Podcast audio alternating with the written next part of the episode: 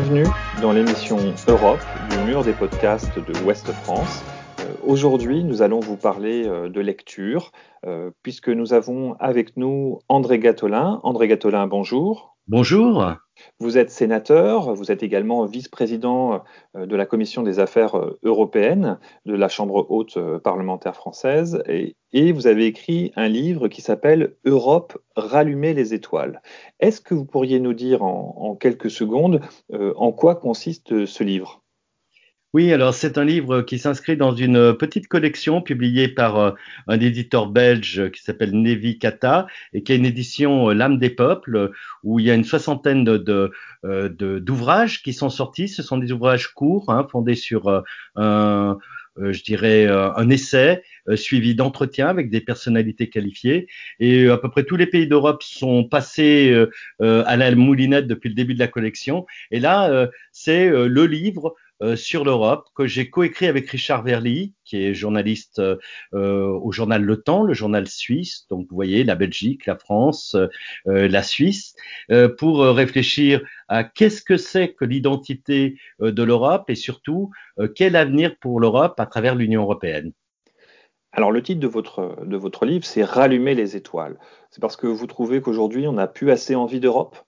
Bah, c'est une référence d'abord à Guillaume Apollinaire, hein, c'est un fameux, fameux calligramme qu'il a écrit en, 1917 alors qu'il est euh, euh, dans les tranchées et où il dit à un moment il est grand temps de rallumer les étoiles. Et oui, le sentiment aujourd'hui c'est que l'Europe est en crise. Cette année 2020 est marquée, euh, comme je l'écris dans le livre, par l'entrée de deux astres noirs dans la galaxie européenne. D'une part le Brexit, c'est-à-dire pour la première fois le départ d'un État, et pas le moindre, euh, de l'Union européenne, et puis cette grande crise du coronavirus qui a bousculé euh, toutes les idées reçues et les dogmes, et qui met euh, en danger sérieux l'économie et la souveraineté de l'Europe. Donc oui, l'Europe est en difficulté, et il est grand temps de trouver les moyens d'en rallumer les étoiles. Alors, vous faites une analyse assez critique euh, de l'état de l'Union euh, européenne euh, aujourd'hui. pourtant, on a un président que vous soutenez, Emmanuel Macron, qui est très pro-européen. vous trouvez qu'il n'en fait pas assez ou vous avez écrit justement ce livre pour l'inspirer? Bah déjà, je suis un militant européen depuis 40 ans. J'ai commencé aux Jeunesses européennes fédéralistes. Je suis vice-président du mouvement européen France. Je participe aussi à Sauvons l'Europe, à tout un tas de, de, de groupes. Et je trouve qu'on a eu un discours pendant trop longtemps euh, béni oui oui les partisans de l'Europe, c'est-à-dire n'osant pas critiquer ce qui est fait euh, par peur de détruire l'Europe. Et on a donné euh, du grain à moudre aux gens qui avaient des raisons parfois justifiées de critiquer l'Europe. Il n'y a aucune construction qui n'est parfaite. Et quant à Emmanuel Macron, euh, évidemment, euh, j'apprécie son enthousiasme européen, mais euh, je crois qu'il a une, approche encore très franco-française de l'Europe. Et je trouve que c'est pas le cas seulement d'Emmanuel Macron, mais c'est le cas euh, de la plupart des politiques ou des intellectuels euh, français. Ils ne parlent pas encore véritablement l'européen parce qu'ils ont une vision univoque, euh, je dirais, de l'extrémité occidentale de l'Europe et avec un passé très particulier qui est celui de, de la culture historique et nationale française.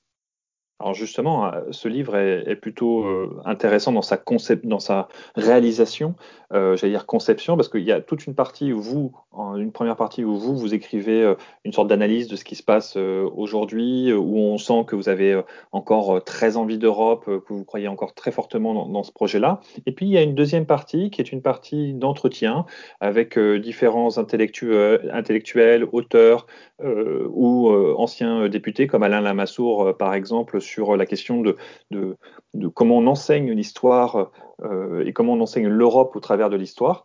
Euh, pourquoi est-ce que vous avez fait ce choix d'inviter d'autres personnes euh, dans ce livre? Bah, Disons que moi j'ai une culture européenne. Bon, j'ai beaucoup officié, y compris en matière d'implication politique, en Italie, en Belgique, en Allemagne, également dans les anciens euh, euh, pays euh, de l'Allemagne de l'Est. Donc, je pense que j'ai une vue un petit peu moins gallo-centrée de l'Europe, mais en même temps, c'était important d'avoir aussi des gens comme le Bulgare Ivan Krastev, d'avoir l'anglo-américain Mark Mazauer, avoir l'Italien de Trieste Paolo Rumiz, qui a beaucoup réfléchi à l'Europe, précisément pour dénationaliser cette perception de l'Europe non pas en contester l'existence des nations, parce que trop souvent les Européens ont voulu faire table rase des identités nationales, mais précisément dans la diversité des approches nationales de l'Europe, essayer de trouver le fil commun, le fil continu ou les fils continus qui permettent peut-être demain euh, de tracer une véritable euh, tapisserie européenne euh, avec sa diversité, sa complexité historique et culturelle.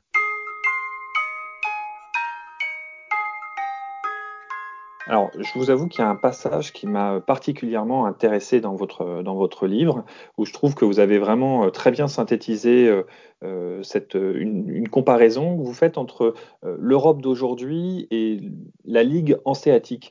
Est-ce que vous pourriez rappeler un petit peu à nos auditeurs justement c'est quoi la Ligue hanséatique et en quoi est-ce qu'elle elle se rapproche des questions européennes d'aujourd'hui? Ben Pour moi, la Ligue hanséatique, c'est la quintessence de la culture européenne telle que nous la vivons aujourd'hui.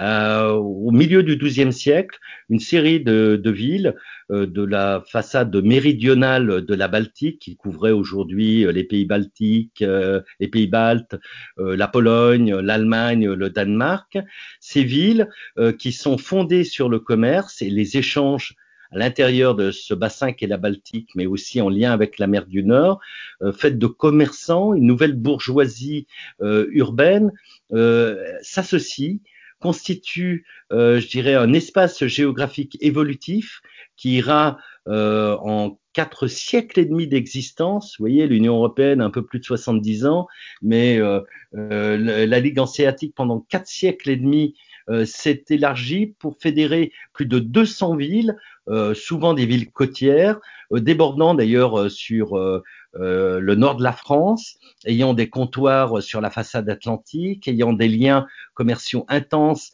avec la Lombardie ou la Vénétie. Ils se sont constitués sur une série d'échanges et surtout ils ont, ils ont créé une sorte de droit bourgeois interne dans ces villes, beaucoup plus libéral que l'ordre féodal. Et pour moi, autant que la Renaissance, c'est euh, la sortie du Moyen Âge, c'est la construction de l'Europe autour de ces espaces maritimes dans un esprit euh, d'échange et de commerce et euh, ils vont avoir une puissance assez incroyable. Alors naturellement, ils ont un centre de commandement qui est Lubeck, qui est une, une des villes. C'est un peu comme Bruxelles en Europe, c'est pas la principale ville.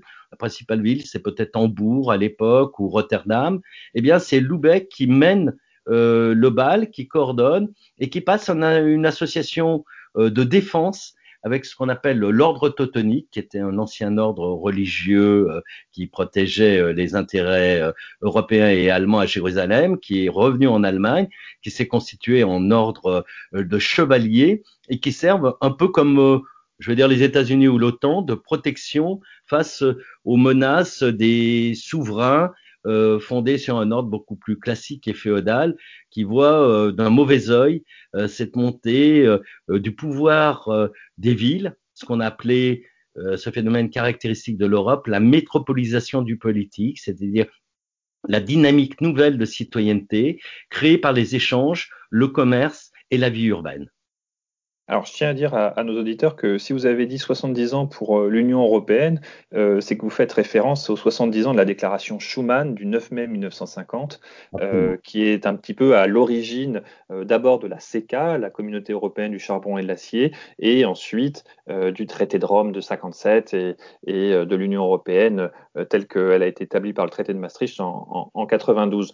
je tiens aussi à dire à nos auditeurs que c'est un petit livre que vous avez fait. C'est un livre, c'est un livre qui se lit, euh, qui se lit rapidement, qui se lit bien. On a, on a envie d'y retourner pour voir certains passages euh, d'ailleurs. Euh, est-ce que vous avez eu envie de, ça, ça le fait d'écrire un petit livre, ça a joué sur votre écriture ou pas? Oui, c'est.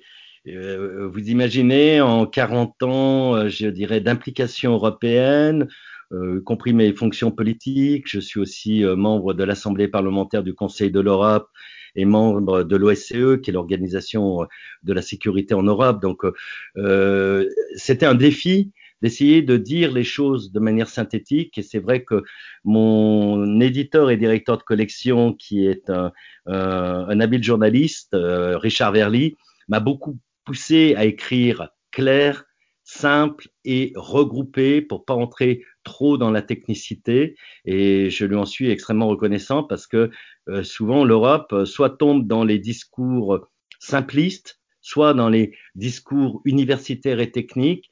Et euh, ben, on a essayé de faire quelque chose qui ne soit pas dans, dans la simplification extrême, pour euh, expliquer quelque chose qui est malgré tout assez complexe, mais euh, non plus ne pas tomber dans la technicité, les notes de bas de page euh, comme un article universitaire. Et oui, c'était un, c'était un gros travail de confinement. Alors, vous l'avez dit, il devait sortir d'ailleurs pour l'anniversaire de la déclaration Schuman. Malheureusement, on n'a pas été victime du Brexit, mais on était victime du coronavirus, donc il sort seulement maintenant.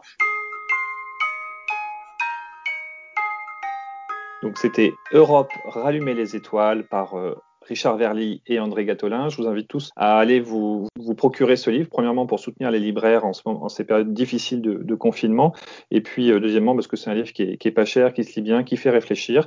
Euh, C'était, je vous remercie beaucoup André Gatolin pour le temps que vous nous avez consacré. C'était Fabien Cazenave pour l'émission Europe du mur des podcasts de Ouest France. Merci, au revoir et à bientôt. Au revoir.